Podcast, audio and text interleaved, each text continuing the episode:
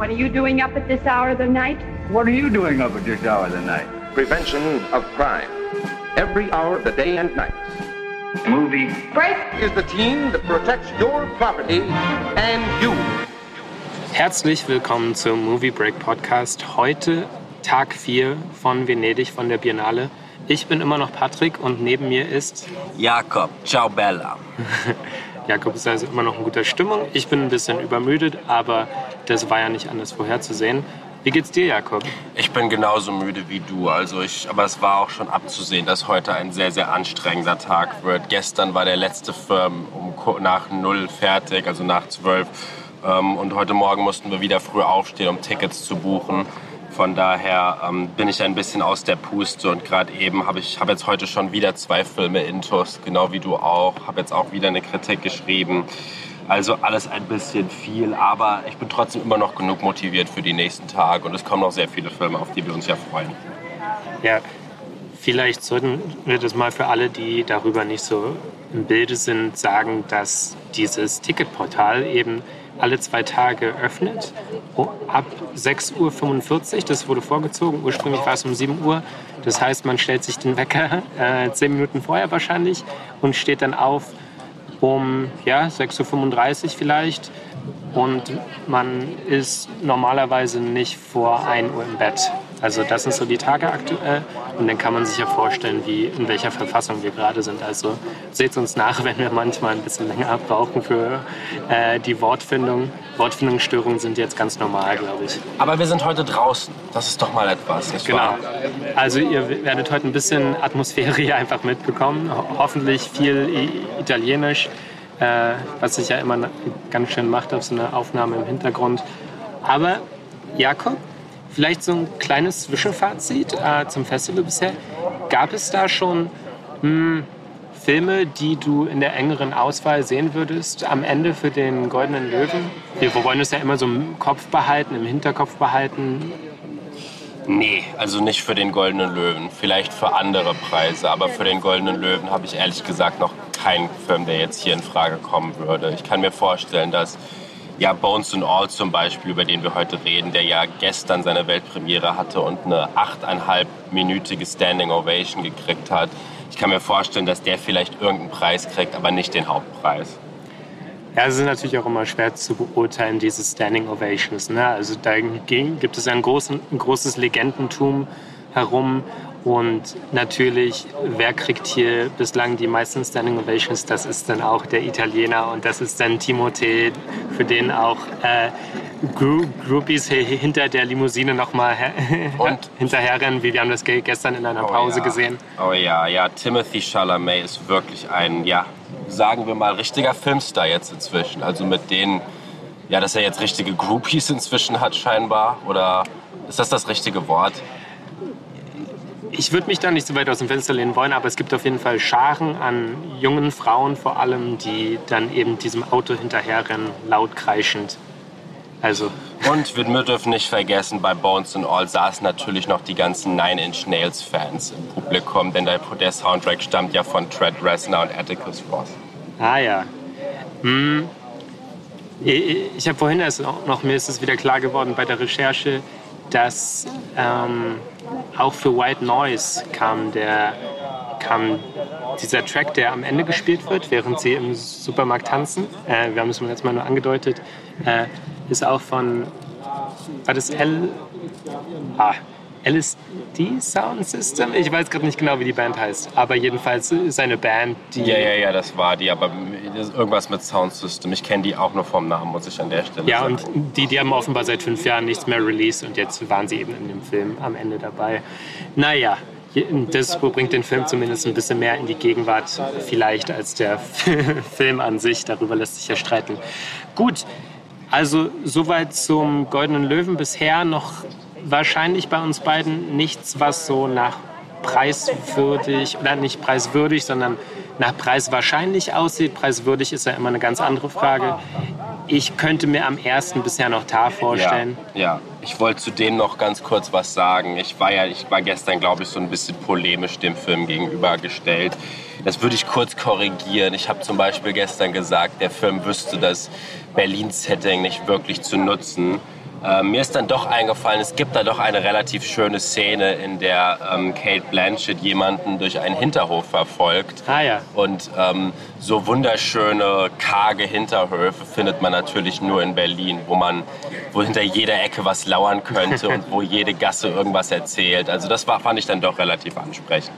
Ja, man sieht und vielleicht war da irgendwer auch glücklich, als es wahrscheinlich vor ein, zwei Jahren passiert ist. Man sieht Kate Blanchett auch durch äh, Berlin joggen. Sie ist da dann auch, ähm, ich glaube, in der Nähe vom Maybachufer oder so, läuft sie da durch den Park. Naja, aber ich würde schon dem, was du ursprünglich gesagt hast, recht geben. Das ist jetzt kein typischer Berliner Film. Wie gesagt, das meiste spielt da indoor. Aber ja, man hat so ein paar Berlin-Shots, auch wie sie die Karl-Marx-Allee so runterfährt und so weiter. Aber nun gut. Ähm, Womit wollen wir heute anfangen, Jakob? Wir haben ja so ein paar Filme gesehen und ähm, inzwischen sind die Embargos ja jetzt auch schon wieder äh, verstrichen. Das heißt, wir können jetzt über ein paar Sachen sprechen, die wir bisher nur angedeutet haben. Yes, also ähm, da der Film relativ früh kam und von uns noch ähm, zumindest nicht in Audioform Beachtung gefunden hat, ähm, reden wir doch über Bardo, äh, die erfundene Chronik einer Handvoll Wahrheiten. Der neue Film von ähm, dreifachem Oscar, nee, ich glaube vierfachem Oscar-Preisträger Alejandro González Iñárritu. Also, ich habe die Übersicht verloren. Ja, ja, ja. Drei hat er für Birdman und einen für The Revenant gewonnen. Ein Film, den, ja, ich habe das Gefühl, einfach mal um den Elefanten im Raum zu sagen, hier absolut niemand mag, wenn ich ehrlich bin. Und der Kritikerdurchschnitt gibt mir da auch recht. Also niemand sollte, ganz kurz um das zu sagen, niemand sollte jemals auf Metacritic oder Rotten Tomatoes gehen, um die Qualität eines Films zu bewerten. Aber es ist natürlich irgendwie einschätzungsfähig dafür, wie die General Consensus um einen genau. Film ist. Und da steht Bardo gerade bei Metacritic auf, ich glaube, 53 Prozent und bei Rotten Tomatoes sogar nur 38 Prozent. Also ich würde sagen, die Oscar-Hoffnungen dieses Films sind über Nacht dahin gegangen. Ähm, ich muss sagen, äh, und für jemanden wie Inyaritu, der ja eigentlich, für jemanden wie Inyaritu, der ja eigentlich ähm, ja immer so als ein großer Name um sowas geht und dessen Filme ja ohne, durch die Bank jetzt gefeiert wurden, äh, ist das schon schockierend, würde ich sagen. Mhm. Ich glaube, hm, dass. Okay, ich fange vielleicht anders an. Ja, wo, wollen wir erstmal kurz sagen, worum es da geht in diesem Film? Also, ja, ähm, worum geht es in dem Film? Oder wohl eher gesagt, worum geht es nicht in diesem Film? es geht um den Journalisten, Schrägstrich Dokumentarfilmer Silverio Gaba, der nun eine, auf eine lange Karriere zurückblicken kann und nun als äh, schon lange in Kalifornien lebt, also auch international gefeiert wird. Nun setzt der Film mehr oder weniger dort ein, wo, ähm, als er einen Preis verliehen bekommt in seinem Heimatland Mexiko. Also kehrt er nach Mexico City zurück und ja, was passiert dann eigentlich? Dann wird er heimgesucht von so einer Art Fiebertraumrausch, das ja der ganze Film ist. Und dieser Fiebertraum zieht sich so durch sein, durch sein ganzes Leben und streift auch sehr, sehr diagonal auch die Geschichte von Mexiko. Also es ist hier das typische Beispiel, ein individuelles Leben wird verglichen mit der gesamten Geschichte eines Landes. Genau, das ist ein gutes Stichwort, die Geschichte eines Landes. Ähm, das wird schon ganz früh erwähnt, dass wir in einem Jahr, also dass der Film ein Jahr spielt, da der äh, amerikanisch-mexikanische Krieg äh, 175. Ja, soll man Jubiläum sagen? Nicht, aber den, ja, den Erinnerungstag sozusagen daran äh, begeht. Und unser Protagonist, der wird dann auch zum amerikanischen ähm, Ambassador, wie sagt man Ambassador auf Deutsch? Botschafter. Genau, zum Botschafter eingeladen. Und der offeriert ihm eigentlich, dass er bald den äh, amerikanischen Präsidenten interviewen könnte weil da steckt natürlich auch die Politik dahinter. Die möchten, dass so ein neues Abkommen zwischen den beiden Ländern, dass das ein bisschen mehr Popularität erfährt innerhalb der Gesellschaft und das ist dann so eine indirekte Werbung dafür. Also und ich finde, da treffen wir eigentlich schon so ein Thema des, Fil so ein Thema des Films, oder? Diese, diese Angst davor, sich instrumentalisieren zu lassen. Mhm. Wir, wir haben das später, als er bei einem seiner früheren engeren Freunde und Geschäftspartner, die, die haben zusammen ein, äh, eine News-Sendung ähm, aus dem Boden gestampft, früher mal. Und er ist jetzt, also sein Freund und also früherer Freund eigentlich, er im Moment noch Kollege. Er hat sich eben immer mehr in so eine Art starken Unterhaltungs-Entertainment-Journalismus verschrieben. Also er leitet da so eine Talkshow und wir sehen unseren Protagonisten dann eben auf der Couch in völliger Apathie und er entscheidet sich einfach, oder wir wissen nicht, ob er sich entscheidet dazu, aber er antwortet jedenfalls nicht. Er, er, er, er lässt die Fragen, die auch zunehmend, habe ich in Erinnerung, zunehmend aggressiver werden bezüglich seines äh, Standpunktes äh, Mexiko, USA, wie, wie, verhält er sich da, was hat er eigentlich gemacht, hat er sein Land im Stich gelassen? Und er sitzt da auf diesem Sessel und äh, lässt es alles über sich ergehen und man merkt eigentlich auch, das ist gar nicht gebraucht, weil die Frage kommt und wenn er nicht antwortet, dann redet der Moderator einfach weiter und das Lachen wird eingespielt und das ist fast so, man kann sich vorstellen, die Bestätigung dessen, was er da befürchtet hat, als er zu diesem äh, Talkshow-Format gekommen ist. Gut, äh, ich finde auch, dass man auch hier die eigenartige Struktur dieses Films ansprechen sollte. Also wir haben es hier mit... Ähm, eigentlich kann man nicht über die Struktur reden, ohne auch über die Inszenierung zu reden, weil wir haben es hier mit einer Inszenierung zu tun, die wirklich räumlich und zeitlich keine Grenzen gesetzt sind. Also wir sehen im wahrsten Sinne des Wortes, wie Orte miteinander verschmelzen. Auf dem ersten Filmstil, das veröffentlicht wurde, sieht man ja ein Haus, das umgeben ist vom Sand, also ein Strand und ein Wohnhaus, das eins geworden ist. Und am Anfang sieht man ihn auch, wie er durch einen U-Bahn-Waggon schwimmt. Also dieser U-Bahn-Waggon ist gefüllt mit Wasser und er schwimmt dadurch und kommt irgendwann in seiner alten Heimat in Mexiko wieder an.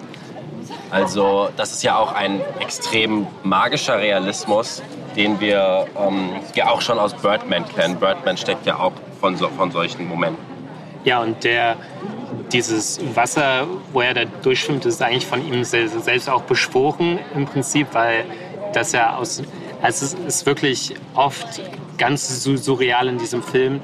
Es geht ins magisch-realistische. Also er transportiert so drei Axolotl. Das waren irgendwann mal die, die äh, Haustiere seines Sohnes.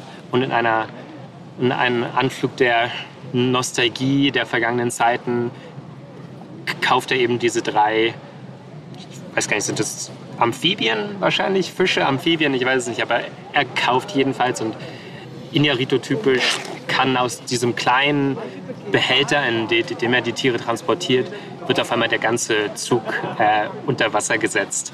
Und natürlich gegenüber von ihm sind die ähm, Mexikaner, also er, er, ist ja zu dem Zeitpunkt noch in Kalifornien, aber gegenüber von ihm sind die Mexikaner und die erinnern eigentlich auch daran, dass er da total fehl am Platz ist. Wir erfahren in dem Film, dass er eigentlich niemals selbst die öffentlichen Verkehrsmittel benutzen wollte, würde, dass er überhaupt gar nicht weiß, wie man überhaupt da ein Ticket kauft und so weiter. Jedenfalls, das deutet darauf, darauf hin, wie der Film immer dazwischen äh, changiert, was er eigentlich machen möchte in seinem Beruf, weil er ist ja politisch engagiert, er spricht mit Arbeitern, er spricht mit äh, Geflüchteten bzw. Leute, die über die Grenze in die USA kommen wollen und zeigt aber gleichzeitig, dass er da so ein bisschen distanziert ist und gar nicht die Leute wirklich kennt. Das wird ihm auch für familiär vorgeworfen. Also was macht er da eigentlich? Er kennt die Leute gar nicht, mit denen er spricht. Das ist gar kein Gespräch auf Augenhöhe und so weiter. Und man sieht, es ist schon ein sehr persönlicher Film. Also dann, da stecken viele Gedanken drin, die man sich vorstellen könnte, die Inarito selbst auch herumtreiben. Ja, also es geht um diesen typischen Künstlerkonflikt. Ähm, inwiefern entsteht eine Verbindung zwischen der dargestellten Kunst Wobei es sich ja hier um einen Dokumentarfilm handelt, aber man kann auch bei Dokumentarfilmen von so einer Art von, von Kunst reden. Ja, vielleicht, ich muss nur kurz einwerfen, er ist umgestiegen. Ne? Er hat sein Thema gewechselt. Er war mal einfach nur Dokumentarfilmer, jetzt macht er äh, Dokufiktion, weil das Oh ja. ihm erlaubt, äh, eine Form zu finden, die vielleicht wahrhaftiger ist als die Dokumentation selbst, die ja immer auch etwas vorgibt zu sein. Genau, genau. Und ähm, ich finde, dieser Film ist ein, von, von der ganzen Thematik, die wir hier angesprochen haben, klingt das erstmal sehr stark nach Roma, also die Rückkehr eines Künstlers an den Ursprungsort. Das ist ja auch das, worauf du in deinem Eröffnungsbericht auch äh, Bezug genommen hast. Ähm, auf der anderen Seite aber ist das natürlich ein Film, wie jemand wie Alfonso Cuarón ihn niemals drehen würde und wie nur Iñárritu ihn drehen könnte. Man kann diesen Film, also ich sehe diesen Film sehr stark als die andere Seite der Medaille von Birdman. Und zwar, dass dieser Film Konzepte und Ideen aus Birdman sehr stark explizit weiterdenkt und ähm, äh, teilweise auch umdreht. Äh, zum Beispiel, äh, gerade eben schon angesprochen, dieser Kontrast zwischen Ausbeutung und Aufklärung, die er als Journalist zum Beispiel betätigt. Er filmt, ähm, er filmt, äh, wie du schon gesagt hast, Geflüchtete, aber auch von Armut generell, ähm, äh, generell geplagten Menschen und wird durch diese Aufnahmen dann reich und berühmt. Also da, scheint, dass, da wird ihm dann dieser Konflikt dazwischen vorgeworfen. Und Oh, genau, und und es gibt dieses eine ganz tolle Zitat, äh, als er seinen alten Kollegen und Freund bei einer Party, ich glaube, das ist dann sogar die Gala anlässlich seines Preises, er sagt ihm dann gegenüber, ähm, we made you a star and you made us clowns. Ja, also, dass man diesen Kontrast hat, okay, er wird durch die Leute eine Person des öffentlichen Lebens, eine ge- gefragte Person, aber so, so wie er die Leute ähm, porträtiert, ist das manchmal nicht ersichtlich, dass da die, die Intention auch wirklich zum gewünschten Effekt kommt. Das heißt, da- dass man dreidimensionale Menschen zeigt. Ja, und gut, dass du diese Szene ansprichst, weil ähm, genau so eine Szene haben wir ja auch in Birdman. In Birdman gibt es eine Szene mit der Kritik, wo Michael Keaton mit der Kritikerin redet und diese Kritikerin sagt ihm, ja, ich habe dein Theaterstück gar nicht gesehen, ähm, aber ich werde es trotzdem vernichten, einfach weil ich nicht sehen will, dass irgendein Hollywood-Star jetzt der Meinung ist, äh, sich hier artistische, artistisch, künstlich bereichern zu können, weil du hast doch überhaupt keinen Bezug zu der Kunst, du willst doch, du machst das doch einfach nur wegen dem Ruhm. Und genauso wie, und Birdman war ja so eine starke Dekonstruktion dieser Meinung, ähm, dass quasi der Film stellt sich natürlich voll auf die Seite von Michael Keatons Figur, die dann sagt, du als Kritikerin, du hast keinen Bezug zu dem Ganzen, weil alles, was du tust, ist Label auf alles aufdrücken. Und ähm, da steckt kein Talent dahinter. Ganz sowas in der Hinsicht macht Iñárritu hier nicht. Hier ist er eigentlich noch frecher. Iñárritu ähm, macht einfach den Mund von diesem Typen zu, in, also jetzt in Bardo. Iñárritu nimmt die Inszenierung und lässt diesen Typen verstummen, der äh, Silvero dies vorwirft. Und ähm, ja, das ist so die Weiterentwicklung, die man in der Hinsicht sehen kann. Und ich glaube, hier kommen wir auch, stoßen wir so ein bisschen auf die Wurzel davon, warum so viele Leute hier zumindest oder auch ja, generell ein Problem mit diesem Film haben. Ja, und was du gerade an- angesprochen hast, also dass da wirklich wortwörtlich jemand der Mund, äh, der Mund nicht verboten, aber der Mund wird einfach geschlossen durch die Macht des Filmemachens vielleicht, wenn man es pathetisch ausdrücken möchte. Gleichzeitig ist es aber auch eine äh, Inversion, was im, im Film manchmal passiert, dass er mit den Leuten, also mit seiner Frau zum Beispiel, spricht, aber manchmal geht sein Mund gar nicht auf. Also die Leute nehmen ihn wahr, aber äh, die, die Leute hören, was er sagt, aber eigentlich bewegt er seinen Mund gar nicht. Eigentlich ist er wie, wie, wie so ein Bauchredner oder so. Und hm, ich wollte gerade noch was anderes ansprechen zur Inszenierung. Vielleicht so- sollte man noch kurz sagen, dass der auf 65 mm digital gedreht ist. Der, der Film, also ich kann das nicht anders sagen. Ich habe ich hab Probleme mit dem Film, aber der Film ist wirklich audiovisuell ist eine Wucht. Ja, ja, also ich habe sowas noch nie im Kino gesehen. Also das ist eine Kamera, die auf der einen Seite hochkonzentriert wirkt, aber auch wie, ich, ich frage mich wirklich bei Inarito immer, wie er, das, wie er so eine Inszenierung hinkriegt, dass, wo wirklich jeder Schwenk auf der einen Seite total unkontrolliert wirkt, aber dann das, das Bild, zu dem, es hin wird, zu dem es dann hinschwenkt, wirkt dann wieder so wie ein Gemälde, als, als hätte man die Kamera einfach hingestellt. Also das ist eine Kamera, die auf der einen Seite fliegt, aber auch alles perfekt rahmt und auch diese, ich müsste mal recherchieren, was für eine Linse da benutzt wurde, weil das ist so eine nicht ganz Fischaugenlinse, aber alles bewegt sich so zur Kamera hinzu und das erschafft eine ganz befremdende Optik, die mich so in seinen Bann gezogen hat. Also ich war wirklich, ich bin auch durch diesen Film quasi durchgeschwommen und mich hatte der Film eigentlich schon in, den, in der Eröffnungssekunde, wo wir nur, wo wir den ganz, die Wüste aus der Ego-Perspektive sehen und nur den Schatten sehen, der plötzlich springt, als ob wir in so einem Videospiel wären. Als Genau. Dann auf einmal anfängt zu fliegen, was ja auch, ich sehe sowas immer als so ein stark äh, so ein starkes Testament schon mal für die Macht von Kino und der Kunst, dass quasi wir springen und fangen an zu fliegen. Unsere Perspektive verändert sich quasi plötzlich markant. Wir nehmen eine andere Perspektive auf die Sicht, ein, auf die Welt ein. Und ja, genau das macht der Film eigentlich in seinem Großen und Ganzen. Er schenkt uns eine andere Perspektive auf das große Ganze. Ja, genau. Und gleichzeitig fungiert es noch so als Rahmung der Geschichte, weil es da eben vielleicht auch um einen Flugversuch geht, um wie wir sind dabei zu sehen, ob dieser Flug glückt oder nicht. So, so könnte man diese Szene jedenfalls lesen. Gleichzeitig ist es dann auch noch natürlich eine Anknüpfung an Birdman. Ja, die Schlussszene, berühmte Genau. Schlussszene aus Birdman. Und noch ein anderer Vergleich, also es ist ja fast wirklich wie eine Fortsetzung zu Birdman, wenn man das so betrachtet. Also die Filme haben ja auch so einen ähnlichen Titel. Der hier ist auch wieder so extrem lang, Bardo, die erfundene Chronik, eine Handvoll Wahrheiten. Aber die Weiterentwicklung besteht ja auch dahin, dass Birdman ja ein Film war, wo es so darum geht, man braucht eigentlich die Realität, damit die Fiktion funktioniert. Also ich denke mal, es ist okay, wenn wir hier einen sieben Jahre alten Film spoilern. Das ist okay. Aber Birdman endet ja damit, dass ähm, sich Michael Keaton dann auf der Theaterbühne mit einer echten Kanone ins Gesicht schießt, äh, das natürlich überlebt. Aber allein durch diese Sensation, die dadurch entsteht, bekommt, seine, bekommt sein Theaterstück gigantomanische Kritiken. Und hier ist es aber so, dass Iñárritu eingesehen zu haben scheint, dass nein, man braucht eigentlich die Fiktion für die Realität. Vielleicht muss sich beides auch nicht aufheben, aber hier ist sein Fokus wieder stark auf der Fiktion und das ist ja auch im Titel drin, die erfundene Chronik von einer Handvoll Wahrheit. Also die Mittlung ist erfunden, aber die Botschaft ist echt. So kann man das sehen. Genau.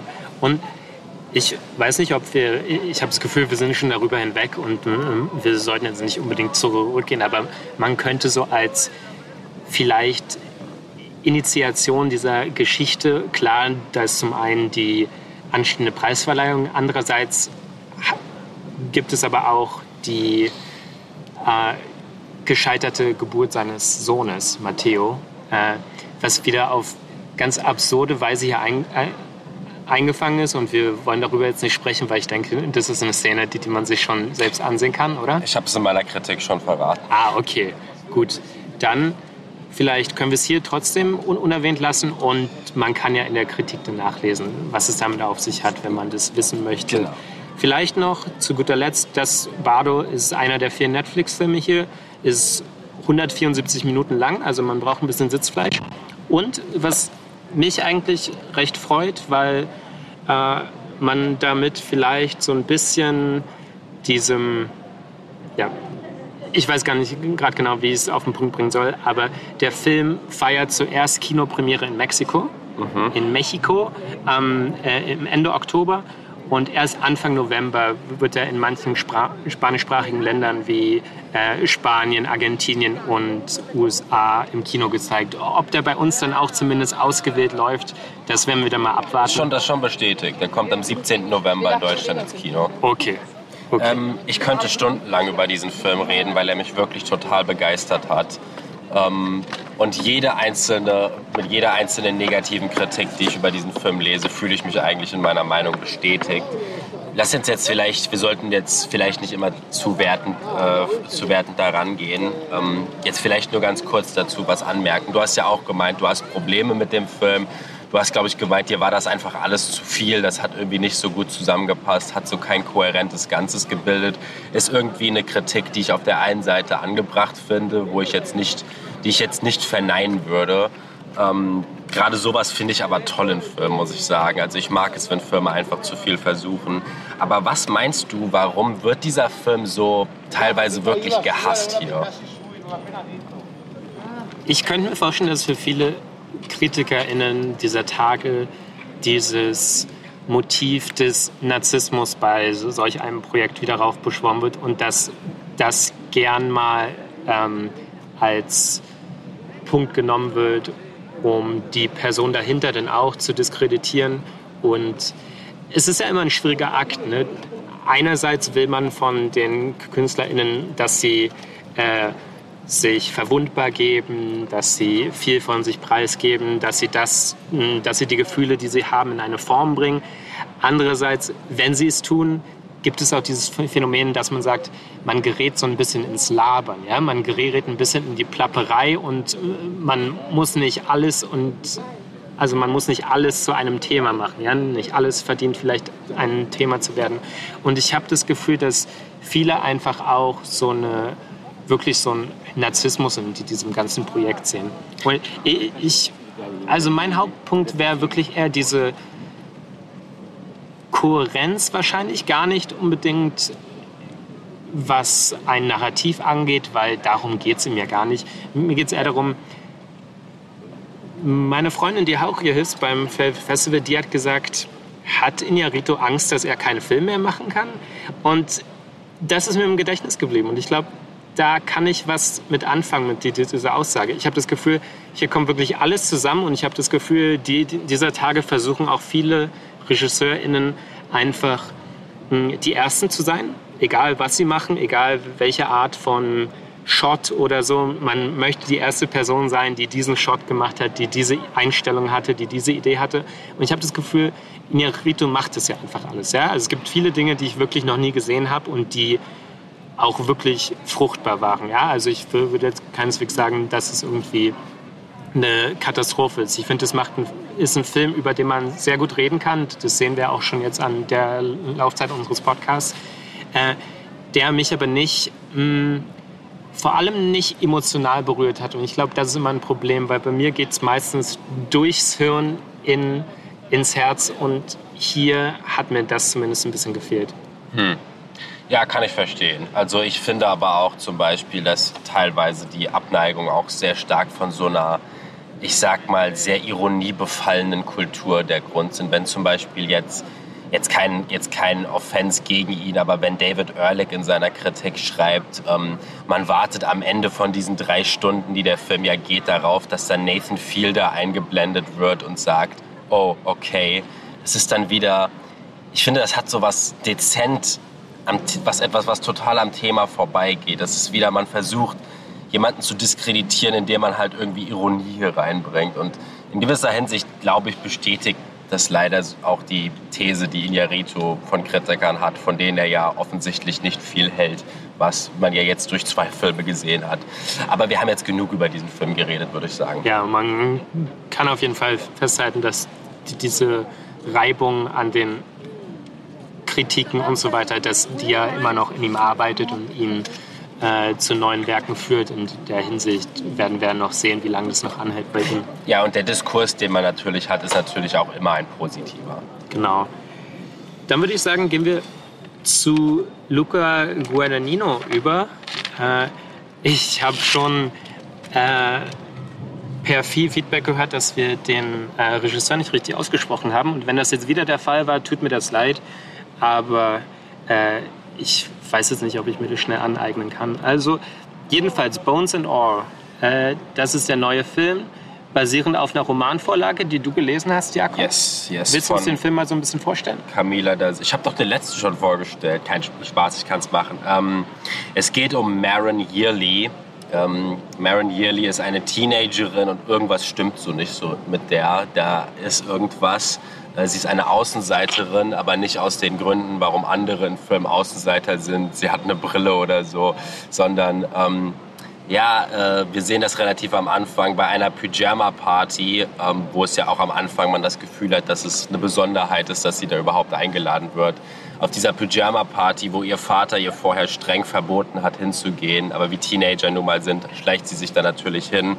Und dort, ja, ähm, beißt sie einer, einem Mädchen den Finger ab und rennt daraufhin nach Hause und ihr Vater reagiert mit You didn't darauf und mit so einem, jetzt ist es wieder passiert.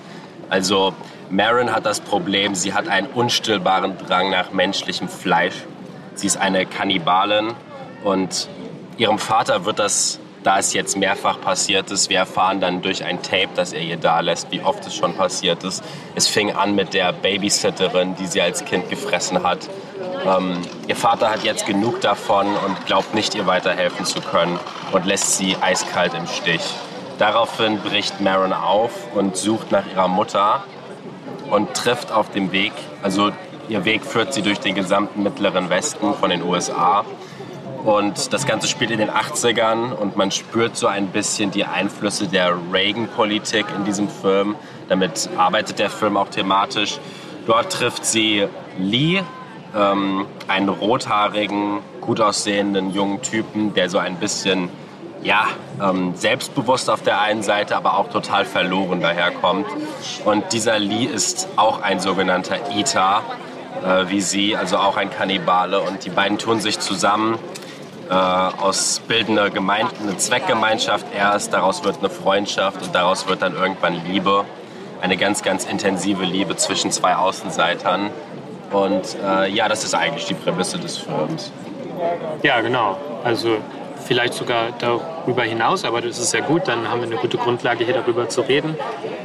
Und vielleicht sollte man noch dazu sagen, das ist wieder eine Drehbuchkollaboration mit David Karganic. Ich mhm. weiß nicht genau, wie man ihn ausspricht. Ja, also die, die beiden haben schon zusammen, also dieser Karganic, der hat schon die Drehbücher mitgeschrieben bei A Bigger Splash und Suspiria. Und der Film ist auf jeden Fall wieder auf Film gedreht. Ich habe jetzt nicht genau im Kopf, ob der auf 35 mm oder auf 16 mm Das sah sehr stark nach 35 aus. 16 wäre es viel grobkörniger gewesen. Ja, also der Film hat auf jeden Fall auch wieder so eine äh, Textur, könnte man sagen. Luca Guadagnino selbst sagt über diesen Film, dass es eine Meditation darüber ist, wer man ist und was man dagegen tun kann, was man möchte, ja, was man fühlt. Und klar, das ist ja im Kannibalismus-Thema schon eigentlich implizit. Ähm, wen du noch nicht vorhin erwähnt hast, ist so eine ältere Figur von Mark Rylance gespielt. Sully, ja, der so eine Art Gegenpol zu Lee ist. Genau. Er ist der, ähm, ein mysteriöser, ich denke mal, man kann sagen, der ist schon Creep einfach, wie er allein schon am Anfang an sie rangeht und vorgibt, ihr helfen zu können, weil er auch ein Kannibale ist. Ähm, aber Marin durchschaut ihn relativ schnell und äh, das ist so eine ja, einfach sehr, sehr klassische Antagonistenfigur, die in diesem Film drin vorkommt, die auch im Buch deutlich mehr Tiefe hat. Ja, weißt du, ich habe die ein bisschen, ich hatte eine ein bisschen ambivalentere Haltung zu dieser Person. Ich habe nicht ich habe nicht unbedingt gedacht, dass er äh, ein äh, Antagonist ist und ich finde, es ist auch bis zum Ende des Films relativ offen, äh, wie genau er eben empfindet und ob da jetzt einfach nur so eine Obsession bei ihm dahinter steckt, äh, die... Was ja auch wenn man bedenkt, dass es sich hier um eine Teenagerin handelt, auch irgendwie problematisch ist, musst du bedenken. Natürlich, ja. Aber er hilft dir eben zumindest zuerst einmal äh, dies, dieses Leben zu begreifen, wirklich, in dem sie sich befindet, weil sie hat es über Jahre hinweg nicht gewusst, was, also sie, sie hat über Jahre hinweg nicht richtig gewusst, was es damit auf sich hat. Sie hat keine anderen Personen getroffen und wie es nun mal in solchen Filmen so ist, dann, wenn das wenn das erstmal geöffnet ist, wenn die Luke erstmal geöffnet ist, dann kommt alles hinein und so trifft sie gleich mehrere Personen. Ähm, und der Film schafft dann auch so ganz eigene Konzepte vielleicht von Intimität. Also bei diesem Sully, der sagt dann, also und er, er verweist immer darauf, dass sie eben, als sie für eine gewisse Zeit zum Beginn des Films unter seiner Obhut war, dass sie, dass er sich neben ihr getrocknet habe vom Blut und so weiter. Dass das für ihn so eine besondere Bedeutung hat, so eine besondere Einschreibung vielleicht sogar. Der Film selbst, ja, ich weiß nicht, ich, ich muss sagen, ich bin kein großer Fan von diesem Film. Ich habe schon von dir gehört, dass das Buch, der, dass die Literaturvorlage da wesentlich mehr hergibt. Einfach, ich habe mal so eine ganz kategorische Frage für dich. Ist der Film feministisch? Was, was denkst du, ist das ein feministischer Film? Darüber habe ich mir keine Gedanken gemacht. Also, ich weiß nicht, wie du zu dem, klar, jetzt wo du das sagst, müsstest du jetzt aber ein bisschen mehr ausführen. Nein, ich habe dich gefragt, ob du es so siehst, weil Guadagnino selbst hat es offenbar so, äh, so aufgefasst, die ganze Geschichte. Und offenbar war da auch die, die Bestrebung dahinter, das so ein bisschen auszuführen.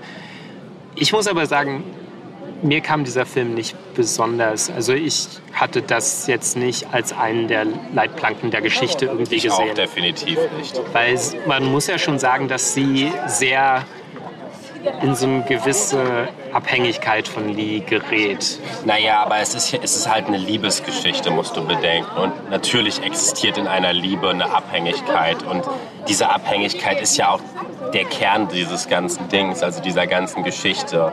Ähm, man kennt ja den Spruch, ich verzehre mich nach dir. Also dieser, das Kannibalismus-Motiv, das ist im Buch ein bisschen anders. Das, im, im, Buch ist es wirklich sehr explizit an das Erwachen der Sexualität ähm, ge, geknüpft. Ähm, hier ist es aber, hier ist es alles ein bisschen offener. Hier steht es einfach nur als, glaube ich, als Metapher für den unstillbaren Drang nacheinander. Oder auch, ich muss auch sagen, dass ich diesen Film aufgrund der Tatsache, dass es gibt natürlich nichts Langweiligeres, als zu sagen, der Film hat nicht genau das gemacht, so wie ich mir das Buch adaptiert vorgestellt habe. Es ist natürlich viel besser, wenn man sich da Freiheiten nimmt. Ich finde nur, dass der Film auf den ersten Blick ähm, dem nicht so viel hinzu, also die Themen des Buches kann er ja weglassen, aber er kann dem irgendwie, er ersetzt sie durch nichts so, nichts Interessantes erstmal thematisch. Aber ich muss auch sagen, je mehr ich über diesen Film nachgedacht habe, desto mehr ist er an mir gewachsen. Und jetzt, wo ich auch noch mal eine Nacht über den geschla geschlafen habe, ähm, finde ich ihn doch ziemlich gut, weil ähm, ich fand, ich finde irgendwie der Vergleich zu, ich finde, also Yuka Guadagnino hat gesagt, dass er beschreibt den Film selbst nicht als transgressiv. Also er hat gesagt, für ihn sollte dieser Film nie irgendeine Form von Transgression sein. Naja, er hat gesagt, äh, die Transgression kommt vielleicht genau daher, dass man wieder klassisch erzählt und nicht so in der Postmoderne.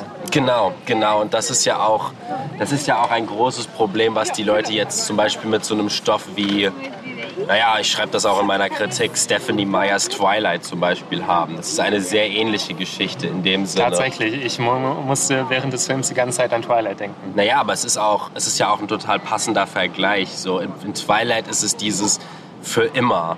Die, der Vampir lebt für immer und deswegen lebt vielleicht die erste Liebe auch für immer. Mhm. Und hier ist es halt das Begehren nach Fleisch, das so unstillbar ist wie die erste Liebe. Und man kann auch sagen, der Film ist selbst auch so ein bisschen naiv in dem Sinne.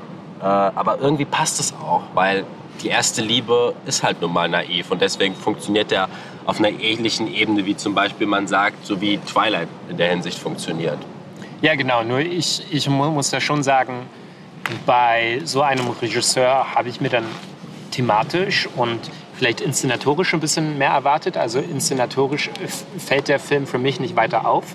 Und thematisch, der hat diese Verlinkung von Sexualität und diesem Hunger, den sie verspüren, den du auch angesprochen hast, dass der in der Literaturvorlage stärker gegeben ist, der wird hier eigentlich fast gänzlich ausgeklammert. Es gibt so eine Szene, als äh, der von Timothée gespielte ähm, Lee, dass der... Timothée Chalamet.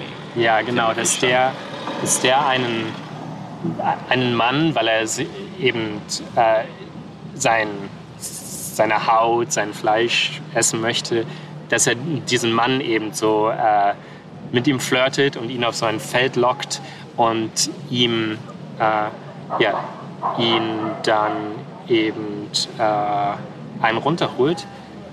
Und, da ja. musstest du dich jetzt geradezu zwingen, das zu sagen. Ja, mir, mir ist gerade nicht das Wort eingefallen, weil Unaniertes wäre nur er selbst. Also ich weiß gerade nicht, wie man das noch sagen kann bei einer anderen. Also ein Handjob. Das wäre mir ein bisschen angenehmer, das zu sagen. Jedenfalls macht er das und es gibt dann diese, diese zwei Dinge, die zusammenkommen. Der Climax am Ende, der Höhepunkt, der Orgasmus, fällt zusammen mit dem, dem Tod des Jungen, ja, dem, als er ihn eben umbringt. Dem Kehlschnitt. Genau.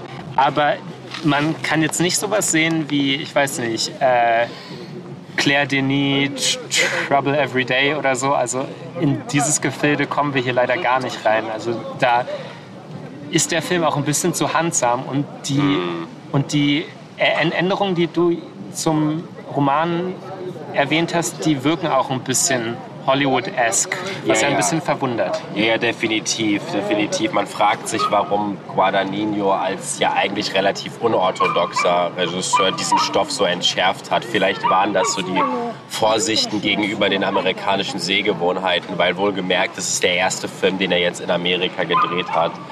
Ähm, wegen der, des, der Szene auf dem Feld mit äh, Timothy und dem Jungen, ähm, also diese Sexszene, ich muss sagen, dass, dem kann ich jetzt aber nicht so ganz zustimmen, weil das ist so ein ähnlicher Vorwurf, wie wenn jetzt Leute sagen, warum wird die Sexszene in Call Me By Your Name zwischen den beiden ausgelassen. Ähm, man muss ja nicht immer etwas zeigen, man kann ja etwas auch einfach andeuten in dem Sinne. Und klar, sowas, dass Claire den Nieder anders rangehen würde, ist ja klar, aber sie ist ja auch eine total andere Filmemacherin. Ich glaube, du hast mich hier vielleicht missverstanden. Mir, mir ging es nicht um das Explizite in dieser Szene, sondern mir ging es darum, dass dieses Thema dann innerhalb des Films nicht großartig weiter erforscht wird.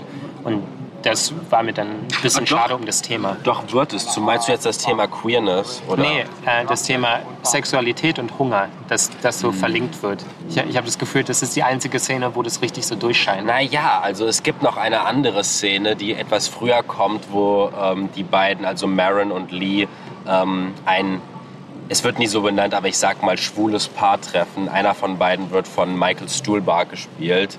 Und ähm, äh, einer von beiden ist auch ein Eater, auch ein Kannibale, der andere aber nicht, sondern hat nur angefangen ähm, aufgrund äh, seiner Faszination für den anderen. Mhm. Das heißt quasi, das ist auch so etwas, was quasi die Sexualität ist etwas, was, äh, was nicht durch den Kannibalismus bedingt wird, sondern andersrum. Verstehst du? Ich finde schon, dass hier definitiv auch Ideen und Konzepte dahinter stecken. Ja, das ist auf jeden Fall eine sehr interessante Konstellation dort. Äh, fand ich auch.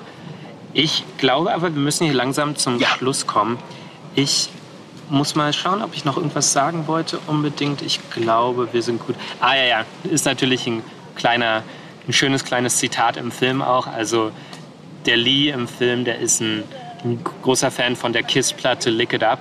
Mhm. Und ich, am liebsten würde ich das eigentlich vor dem Podcast spielen, aber ich fürchte, wir haben dafür jetzt nicht die Rechte oder so. Aber da eben in der ersten Strophe heißt es, ähm, ah, warte, jetzt habe ich es mir aufgeschrieben.